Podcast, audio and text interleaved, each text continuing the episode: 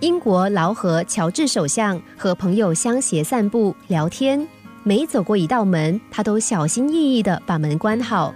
那位朋友就说：“你用不着关这些门啊。”乔治首相庄严地说：“我这辈子都在关闭我身后的门户，这是必须的。你晓得，当关门的时候，所有过去的事也都被关在后面了，然后你就能重新开始向前迈进。”人生就是要向前迈进，人谁无过去？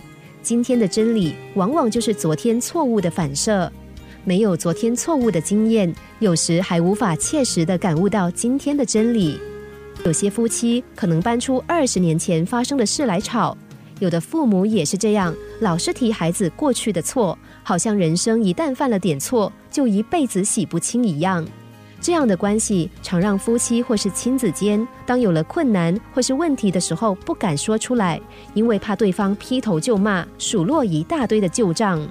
其实，我们必须以不带谴责的眼光来看待现在，它让我们每一个人从过去的错误中完全解脱出来。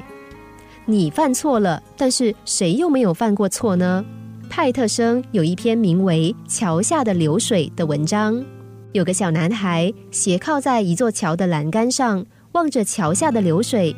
一会儿有一大块的树干流过，一会儿则是一小根树枝、木片流过，有时是一片树叶流过。不管是什么东西浮在水上，水面总是依旧平顺。这水或许已经从这桥下流过数百年、数千年，甚至数百万年了。有时水流湍急，有时流速转慢。可是河水依然绵绵不绝，日复一日的流过桥下。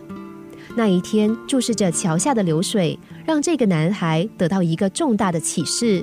突然间，他领悟到，我们人生中所经历的每一件事，都会像桥下的流水一样，缓缓流逝，不留下一点痕迹。